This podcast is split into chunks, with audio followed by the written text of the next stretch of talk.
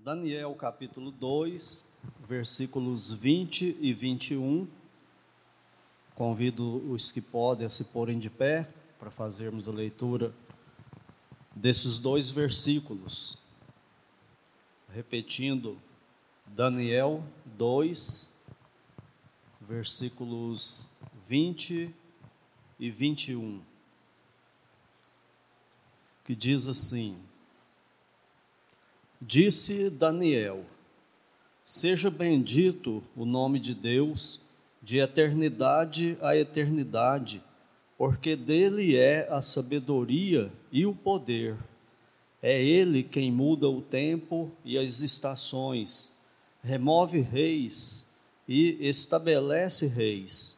Ele dá sabedoria aos sábios e entendimento aos inteligentes. Oremos. Pai Santo, é no nome do Senhor Jesus Cristo que entramos em tua presença em oração mais uma vez neste culto.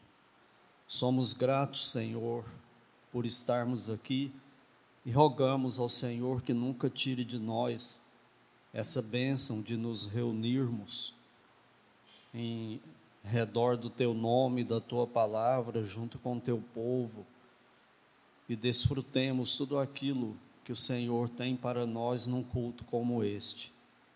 Que o Senhor nos ajude a percebermos isso e nos ensine a desfrutarmos disso. E agora, Pai, estamos com a tua palavra aberta neste culto, e o Senhor sabe da, da importância deste assunto de como está conturbado nos nossos dias aqui no Brasil e no mundo todo, por causa dessa questão da autoridade humana e nós, o teu povo, sujeitos a elas. Então nós te pedimos que o Senhor use agora a tua palavra no poder do teu Espírito Santo e a aplique nas nossas vidas como autoridade máxima e que nós saibamos reter e usar no nosso dia a dia e viver conforme a direção do Senhor para tua honra e glória.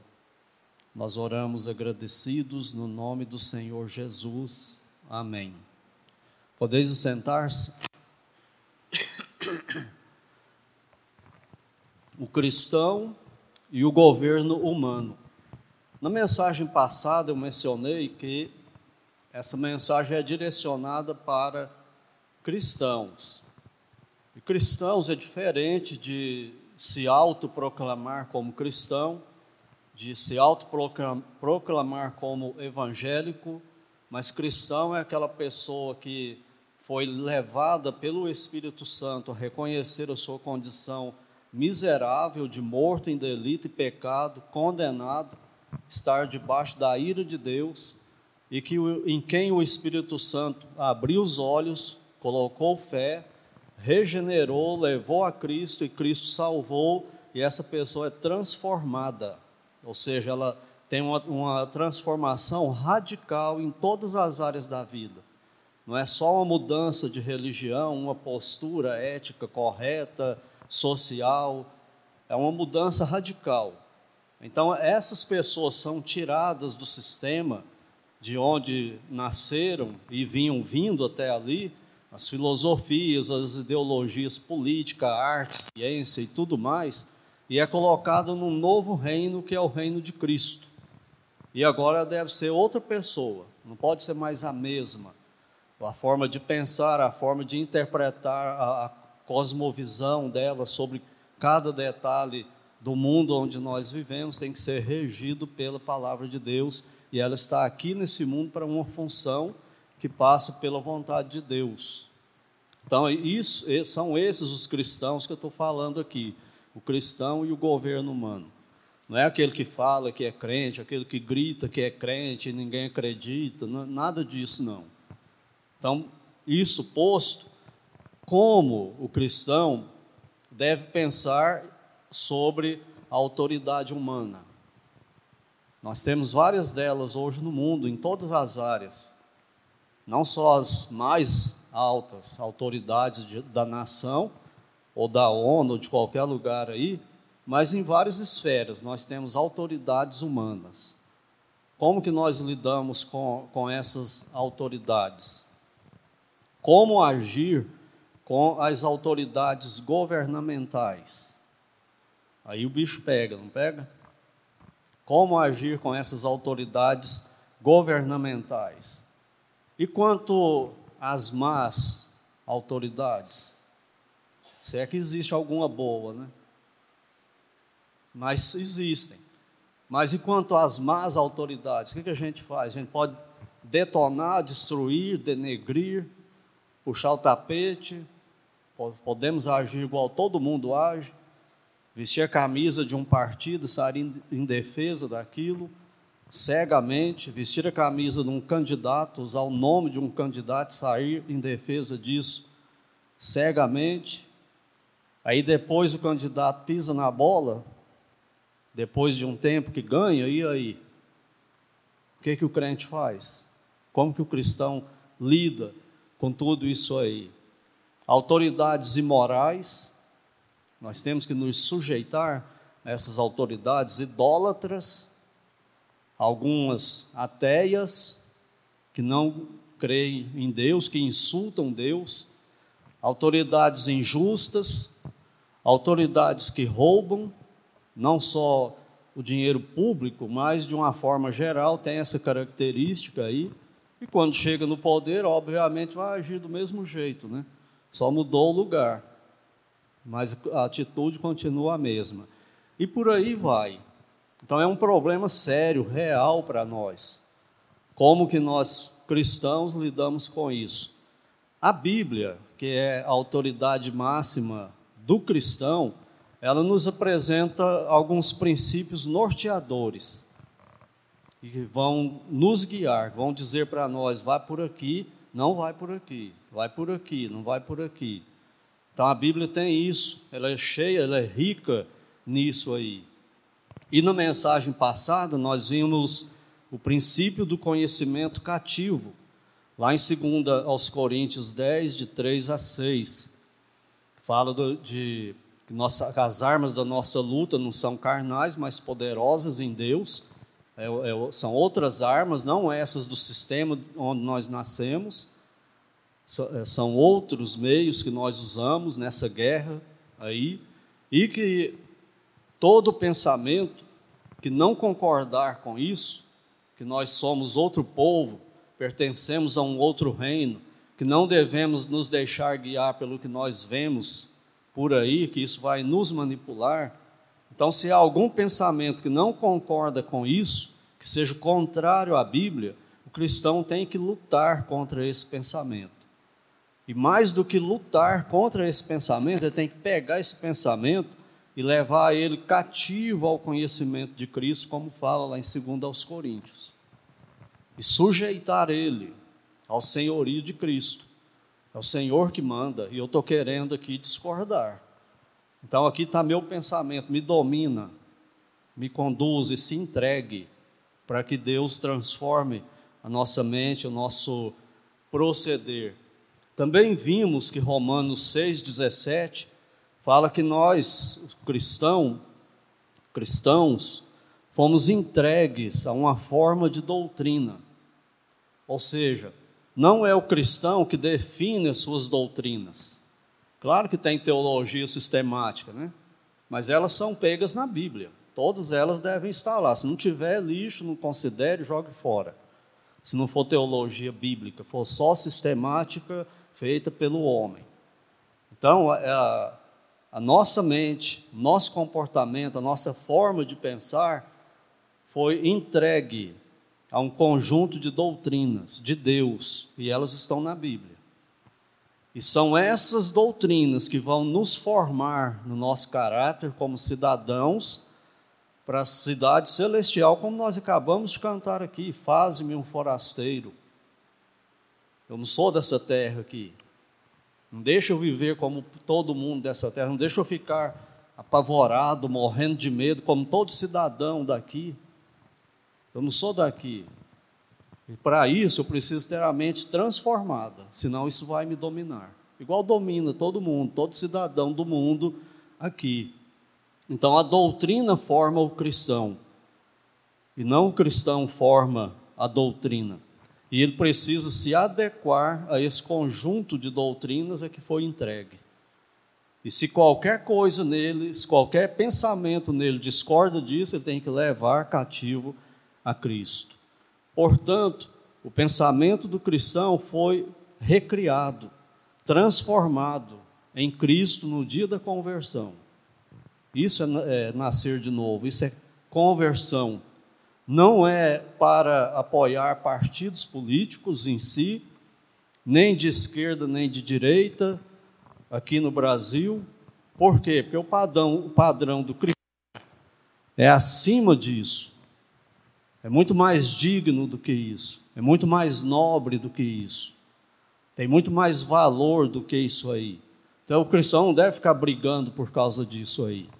Claro que ele deve estudar tudo aí e, e etc. Né? Mas nós não somos aí do, dos jacobinos de esquerda, nem dos girondinos que defendia o governo absolutista lá na França. E o que, que era direita e esquerda? Os jacobinos ficavam do lado esquerdo do parlamento, os girondinos, que defendiam o poder absoluto do, do rei e a burguesia e etc., ficavam do lado direito. Mas muita coisa eles queriam em comum. Tinham coisa boa dos dois lados. E tinham pessoas boas dos dois lados e pessoas podres dos dois lados. É diferente hoje. O problema é que a partir da Revolução Francesa isso foi, foi evoluindo, foi ganhando tentáculos, interpretações, invenções, e chegou no sistema que nós estamos hoje aí. Totalmente polarizado de um lado ou no outro aí.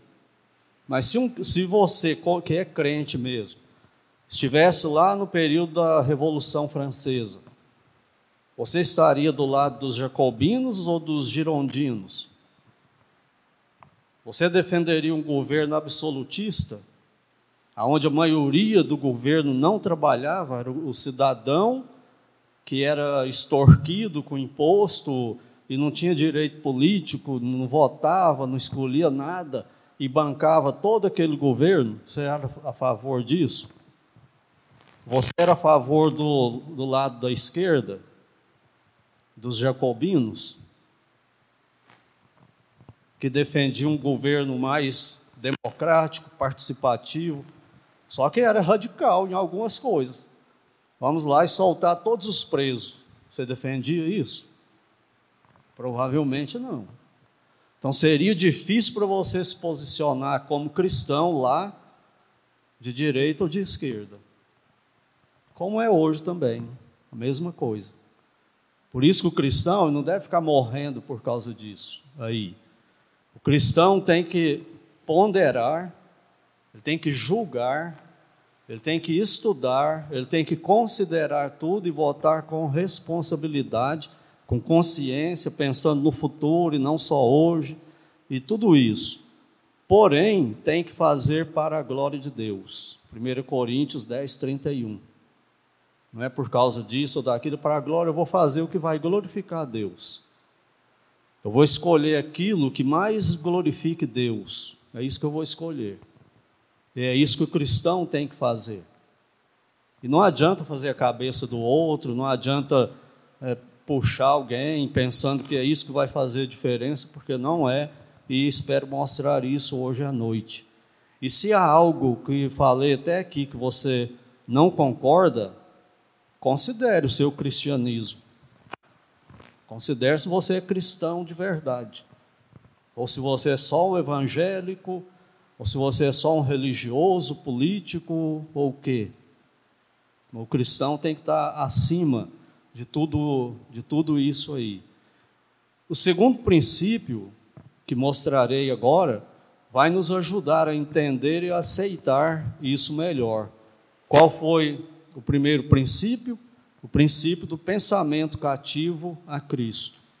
Seja lá o que for, em qualquer área, não está conforme a Bíblia, eu tenho que levar esse pensamento cativo a Cristo e entregar para Ele para que Ele mude. O segundo princípio é a fonte, a, fonte de toda a autoridade humana é dada por Deus. Olha esses dois versículos aqui, Daniel 2, 20 e 21. Disse Daniel: Seja bendito o nome de Deus, de eternidade a eternidade, porque dele é a sabedoria e o poder.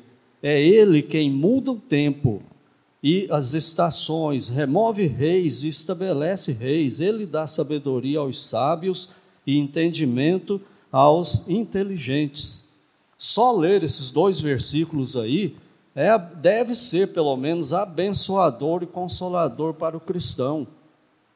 Isso aí traz paz para o coração do cristão. Isso aí traz estabilidade, segurança para o coração do cristão. Você aceita isso?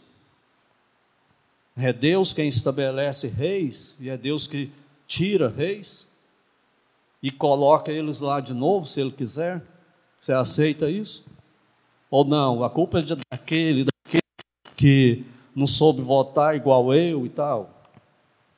Você aceita que Deus está no comando, mesmo entendendo tudo, como Ele faz isso, como é esse processo aí? Então vamos entender isso aqui. Com a graça de Deus, vou fazer aqui um download desses versículos e abrir e expor aí para vocês. Vamos lá, versículo 20. Daniel, ele está aí orando, não é? Fica muito claro. Por que, que ele está orando? Ele está orando porque o rei Nabucodonosor da Babilônia teve um sonho. E aí não se sabe se ele esqueceu o sonho ou se ele queria provar os, os feiticeiros e sábios lá do, do, do palácio dele. E ele reuniu esse povo e falou: Olha, eu tive um sonho. E é um sonho sério. Eu senti no sonho que ele não é brincadeira. Então eu quero que vocês interpretem o sonho para mim. Não, rei, tudo bem. Qual foi o sonho? Ele falou: Não, eu não vou falar o sonho. Vocês têm que falar para mim o que que eu sonhei e interpretar. Vocês não têm contato aí com a divindade de vocês, que comanda a história, que governa tudo? Então agora eu quero que vocês falem com ele e ele revele para vocês. E eles, obviamente, não conseguiram. E o rei mandou matar todos os sábios. E quem estava entre esses sábios da Babilônia? Daniel. Ele morreria também. E ele falou então para o chefe, para ele pedir um tempo para o rei, que ele ia orar ao Deus dele, o Deus do céu, e pedir clemência, ver se ele revelaria. E assim aconteceu. Ele orou e Deus revelou. E agora ele está voltando com a resposta para o rei Nabucodonosor aqui. E olha o que ele fala para o rei.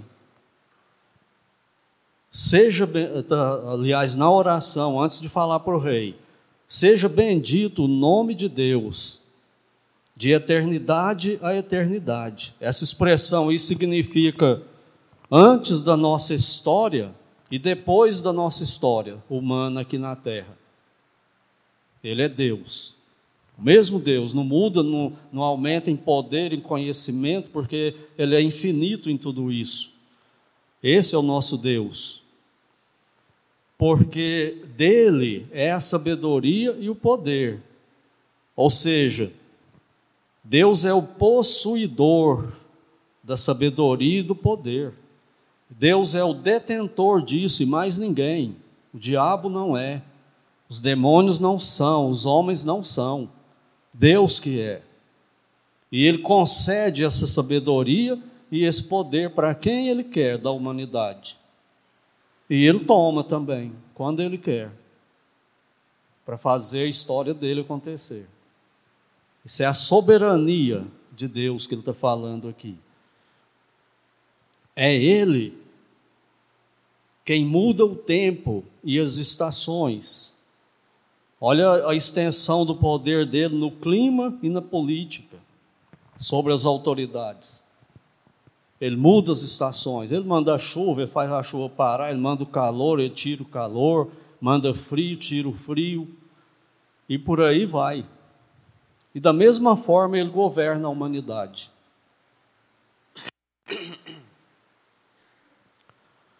Ele remove reis. Quem tira os reis dos tronos? Quem tirou agora a rainha Elizabeth? A morte? Foi, né? Mas foi Deus. Deus colocou ela lá, naquele trono de poder, de status, por um tempo, com um propósito definido no plano dele, que ele não conta para nós qual é. E quando chega no final, ele toma. Porque o poder é dele, não é dela, nunca foi dela. O poder é dele. E de todas as autoridades é desse jeito. Ele remove reis e ele estabelece reis. Quem que ele colocou agora lá no trono da Inglaterra? O príncipe, filho dela, que agora vai ser rei no lugar dela. Quanto tempo? Não sei. Mas me parece que não tem lá muito tempo de vida, sim, né? Mas Deus tem um propósito nisso também. Isso não é assim uma, uma coisa corriqueira, um acaso que acontece, não. Se ele quisesse um rei novo, ele teria colocado um rei novo lá. E é assim que ele faz. E ele comanda isso. Só que os homens pensam que não, os homens pensam que são eles que comandam isso. Agora, olha o versículo 21, como ele continua. Ele dá sabedoria aos sábios e entendimento aos inteligentes. Vamos pensar um pouco aqui sobre isso. Essa sabedoria aos sábios. Vocês lembram do Stephen Hawking, aquele físico nuclear, astrofísico, é, com deficiência física, preso a uma cadeira de roda, que para falar ele precisou desenvolver um sistema inteligentíssimo, monstruoso, que ele comandava lá e a voz dele era produzida no som. Isso é sabedoria ou não? Você escolheria aquele homem para ser um dos homens mais inteligentes da humanidade? Todo deficiente, dependente daquele jeito? Sabe o que é aquilo? Deus humilhando os sábios. Deus pega um homem daquele, levanta e coloca como o maior astrofísico da humanidade, com teorias inacreditáveis, e que muitas delas parecem que vão se concretizar. E muitas já se concretizaram. E um homem ateu, que quando podia, ele afrontava Deus, você daria o poder para esse homem? Que o poder que ele tinha, o conhecimento que ele tinha?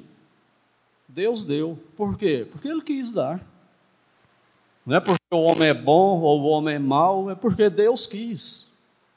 O poder é de Deus, a sabedoria é de Deus, o conhecimento é de Deus, e ele dá para quem ele quer. E o livre-arbítrio que o povo fala tanto aí, e a, e a injustiça de Deus. Isso é bobagem para Deus. Ele é Deus. E ele age como tal. Ele não é como nós. Então, esse homem, deficiente físico, ateu, inimigo de Deus, que afrontava Deus, desafiava Deus, Deus o exaltou, deu sabedoria e poder, glória para ele. E a hora que ele, Deus quis, Deus tirou tudo dele também. Morreu, acabou. Mas não, não é só ele, né? Que tal o Albert Sabin, que foi um, um judeu que nasceu na antiga União Soviética, hoje Polônia, e que descobriu a cura para, para fazer vacina e para poliomielite, paralisia infantil, e abençoou a humanidade como poucos. Quem que deu a capacidade para aquele homem descobrir a cura? Deus. Por que, que Deus não deu para outro médico, cientista? Porque ele não quis, ele quis aquele homem. Pelos motivos dele, Deus. E depois ele foi trabalhar lá no, no negócio de ciência do, de Israel e morreu. Que tal Isaac Newton? Albert Einstein? É isso que Deus está dizendo aqui, revelando para nós, cristãos. Ele dá sabedoria aos sábios e entendimento aos inteligentes. E Deus levantou no mundo aí um negócio, um vírus chamado coronavírus. Ninguém sabia como era e começou a matar todo mundo. E o povo tudo em pânico, morrendo, todo mundo com medo, querendo ir para outro planeta, se possível, apavorados. O que fazer? Juízo de Deus? Não sei. E Deus vem com a graça dele e ilumina alguns da humanidade, alguns cientistas, e eles começam a desenvolver vacinas para amenizar tudo. E a morte começa a diminuir. São as vacinas, não são? Não sei também. Eu sei que Deus concedeu isso para quem? Para quem Ele quis.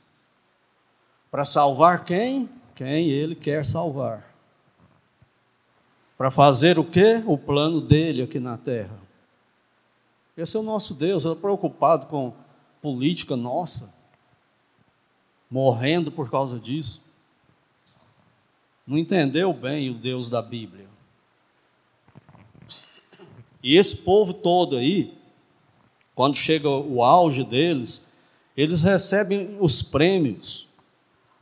Nobel da Paz, Nobel de Medicina, honrarias na ONU, as autoridades do mundo inteiro, o mundo inteiro aplaude eles, vão lá no topo. Não falam uma frase sobre Deus. Nada de Deus. Aí de repente Deus fala: acabou o tempo de vocês, morre todo mundo. Passa um tempo, ninguém se lembra deles mais. E Deus continua o plano dele, independente disso aí, deles reconhecer ou não reconhecer Deus. Ele continua o plano dele, porque ele é Deus. Olha o versículo 36, 37 agora. Ele vai falar, Daniel vai falar para Nabucodonosor a revelação do sonho. Aí ele diz assim: Tu, ó rei, rei de reis, a quem o Deus do céu conferiu. Agora ele fala aí algumas coisas que Deus conferiu a esse homem Nabucodonosor. Primeiro, o reino. Sabe por que o Senhor é o rei da Babilônia? Porque esse Deus do céu deu para o Senhor ser o rei da Babilônia. Ele deu o reino para o Senhor.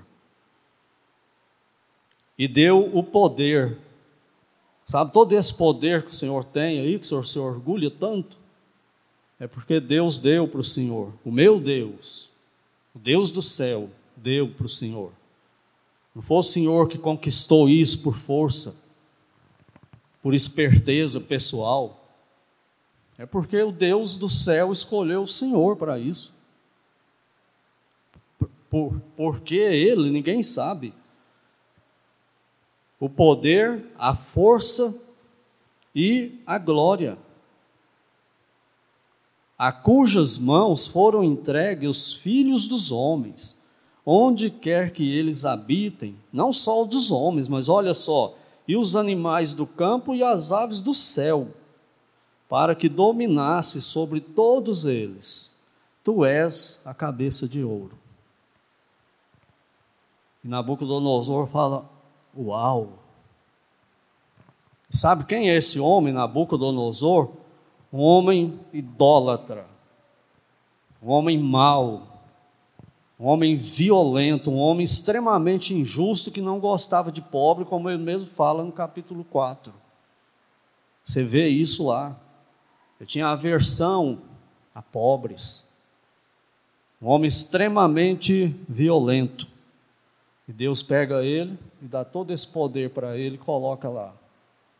E Daniel fala para ele: Meu Deus fez isso para o Senhor. Mas teve um problema. Ele ficava andando pela Babilônia e admirando e falando para o povo: Olha a grande Babilônia que eu construí.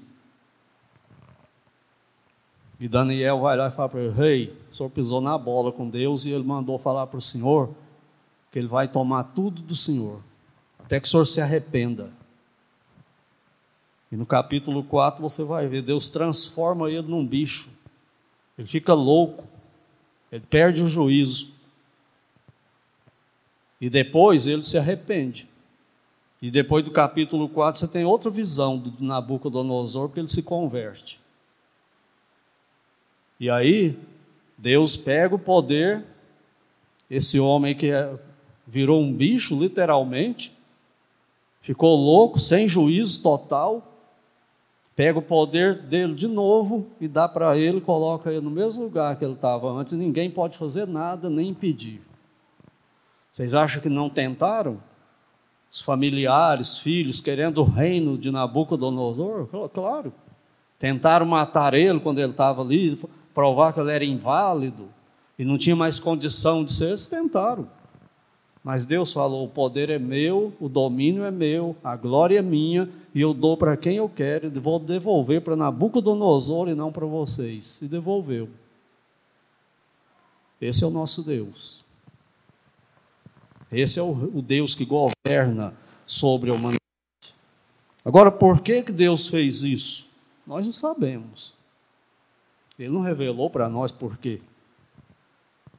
Porque Nabucodonosor não tinha um melhorzinho, não, mas Deus não trabalha assim.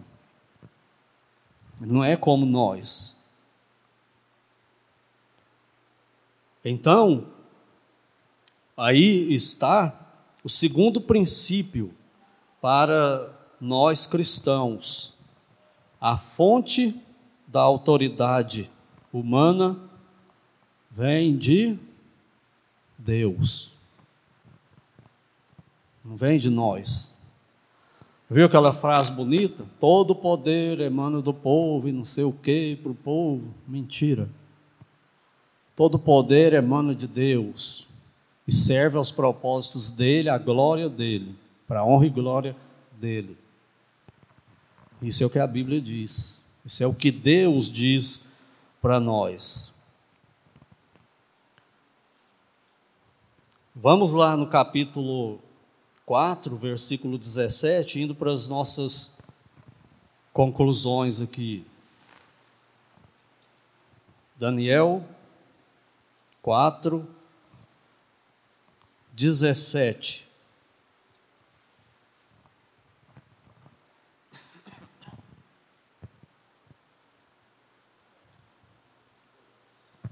Aqui ele está falando daquele juízo que eu mencionei de que Deus transforma Nabucodonosor num animal. E olha só o versículo 17. Esta sentença é por decreto dos vigilantes, e esta ordem por mandado dos santos, a fim de que conheçamos os conheçam, a fim de que conheçam os viventes que o Altíssimo tem domínio sobre o reino dos homens e o dá a quem quer, e até ao mais humilde dos homens constitui sobre eles. Você aceita isso? Você aceita esse princípio bíblico? É Deus que está fazendo? E o versículo 35. Todos os moradores da terra são por ele reputados em nada. E segundo a sua vontade, ele opera com o exército do céu e os moradores da terra. Não há quem lhe possa deter a mão, nem lhe dizer: Que fazes? Isso aí inclui exatamente tudo da história da humanidade. Estamos prestes a passar por uma eleição aí, não estamos? Temos que escolher é, deputado estadual, federal, é, senadores e presidente. Temos que fazer isso. Está incluído aqui, ó, nesse versículo 35, essas eleições. E o resultado delas. O resultado dessas eleições estão inclusos aqui nesse versículo 35. Com ou sem fraudes. Vai ter fraude? Não sei. Mas se tiver fraude, se não tiver fraude, vai chegar no poder quem Deus determinou que vai chegar no poder. Não é quem o diabo determinou, não é quem eu e você determinamos. Como Deus faz isso? Ele não revelou isso para nós. Ele só revelou o que ele faz. Ele continua fazendo e ele vai continuar fazendo. E o cristão aceita isso? Então, o cristão aceita. Ele se sujeita depois que passam as eleições. Ele não continua lá brigando quatro anos, tentando fazer revolução, nem nada disso, não. Por quê? Porque Deus está no controle. Não vou contra a vontade de Deus. Eu posso fazer o que Ele me, me deixa fazer. Então nós temos que orar e falar para Deus depois: Senhor, eu orei, eu considerei tudo. Considerei as opções o melhor que eu pude. Eu filtrei com o filtro mais fino que eu tinha da tua palavra. Eu olhei as ameaças de um lado, de outro para a nossa fé, futuro da igreja, futuro da família, é isso e aquilo. Eu fiz tudo isso, Senhor. Mas olha agora o resultado aí, então seja feita a tua vontade. Não sei o que, que o Senhor está fazendo, mas eu sei que o Senhor está fazendo. E não é o diabo e nem são os demônios, é o Senhor. Então, ser servido de ser Deus. Igual Martinho Lutero falava, deixem Deus ser Deus. Ele não precisa de ajuda. Nós temos que fazer a nossa parte. Então não tenha medo. Não fique com medo do que vai acontecer. Ao invés de medo, tenha paz. Toda autoridade humana é estabelecida por Deus. Como eu falei, analise tudo aí, as propostas.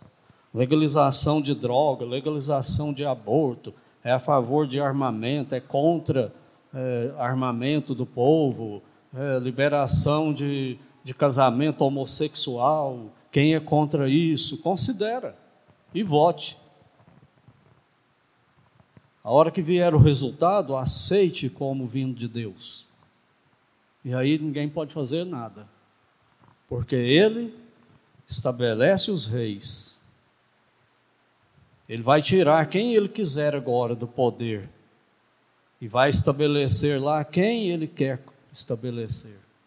E não tem ninguém no mundo que possa mudar isso. E vou repetir: como ele faz isso nos usando, ele não revelou. E nós só podemos trabalhar com o que ele revelou. Vote com, com consciência, escolha com responsabilidade, com oração. Mas não perca o sono por causa disso, não. Não fique com medinho depois que passar as eleições e seu candidato não ganhou. Meu candidato ganha todo ano, porque ele é Deus. Ele ganha todo ano, ele nunca perde, ele ganha. Se tiver que ir preso, vai, vai preso. Se não tiver que ir preso, não vá preso. Se tiver que fechar a igreja, vai fechar a igreja. Nós vamos ter que fazer cultos clandestinos, igual os nossos irmãos fizeram no começo. E a igreja nunca morreu por causa disso. Cristãos morreram. Cristãos morreram, então se preparem. Mas a igreja não morreu. Famílias foram ceifadas de cristãos. Mas a igreja não foi ceifada. Por quê? Porque o nosso candidato ganha toda, toda eleição. Ele ganha com o pé nas costas, sem fazer campanha, sem nada. Ele ganha todas. Na sociedade do bairro, na prefeitura da cidade, na, na, na igreja local, no Estado, no, na Assembleia Legislativa, no presidente do Brasil, ele ganha todas, o tempo todo. Esse é o Deus da Bíblia. Certa vez, quando prenderam o Senhor Jesus Cristo, o levaram diante de uma autoridade humana. Macro é igual Nabucodonosor ou pior, Pilatos. Interesseiro, uma raposa política de marca maior. E ele falou assim para o Senhor Jesus, querendo intimidá-lo: Eu tenho autoridade sobre a sua vida. Se você fizer algumas coisas para mim que me agrade, eu posso te dar liberdade. E Cristo falou para ele assim: Nenhuma autoridade teria sobre mim. Ele reconheceu a autoridade humana dele, de Pilatos. Você não teria essa autoridade sobre mim se de cima não te fosse te dado. E ele tremeu nas bases. O Senhor Jesus governa essas autoridades. O Senhor Jesus governa sobre elas. Você vai ficar com medo disso? Do que vai acontecer? Às vezes dá medo no nosso lado humano, mas nós temos que pregar para nós mesmos e vir para as Escrituras textos como esses aqui, e você pula na vida igual um leão de novo. Se tiver que morrer, eu vou morrer, mas eu vou ser fiel. Deus está no comando de tudo isso aqui. Esse é o nosso Deus, gente. Esse é o nosso Deus. Qual o segundo princípio de como devemos ver a autoridade humana? Toda autoridade humana vem de Deus. Não só as boas. Parece que não tem boas, né? Na próxima mensagem vamos falar um pouco disso. Parece que Deus só estabelece autoridades más. Olha para a história. Mas quem põe essas autoridades? Deus para os seus propósitos. Então, que Deus nos abençoe, que nós possamos lembrar disso, nós somos salvos. Não é para a gente ficar pensando igual a maioria do povo, deixar que essa onda de politicagem aí, de ambos os lados, aí, nos contamine e a gente entra nesse joguete aí, fica perdendo sono por causa disso. Não, você acha alguma coisa relevante para mandar para alguém? Mande. Mas se a pessoa fala, não, eu não concordo, deixa para lá, deixa do direito dele ou dela. A pessoa achou relevante te mandar alguma coisa? Ou, ouça, veja, assista. Considere, pondere, não serviu, largue para lá, não precisa brigar por causa disso. E que Deus nos comande nisso, nos controle nisso. Senão nós vamos agir igual ímpios. Vamos ficar apavorados igual todo mundo. Vamos pensar em ameaça igual eles. E achar que só uma coisa é solução. E que se aquilo perder, então sua esperança vai para o ralo. Mas se você tem um pensamento bíblico, pensamento renovado, transformado com as coisas do alto, com a palavra de Deus, comandando a sua mente, o seu agir, você não vai ser desse jeito. Você vai ser luz para toda essa treva que está aí.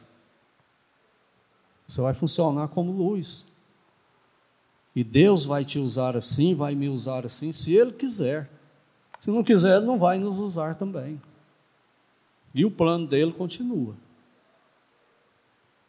E o Senhor Jesus, nunca se esqueça, está no comando dessas autoridades todas aí.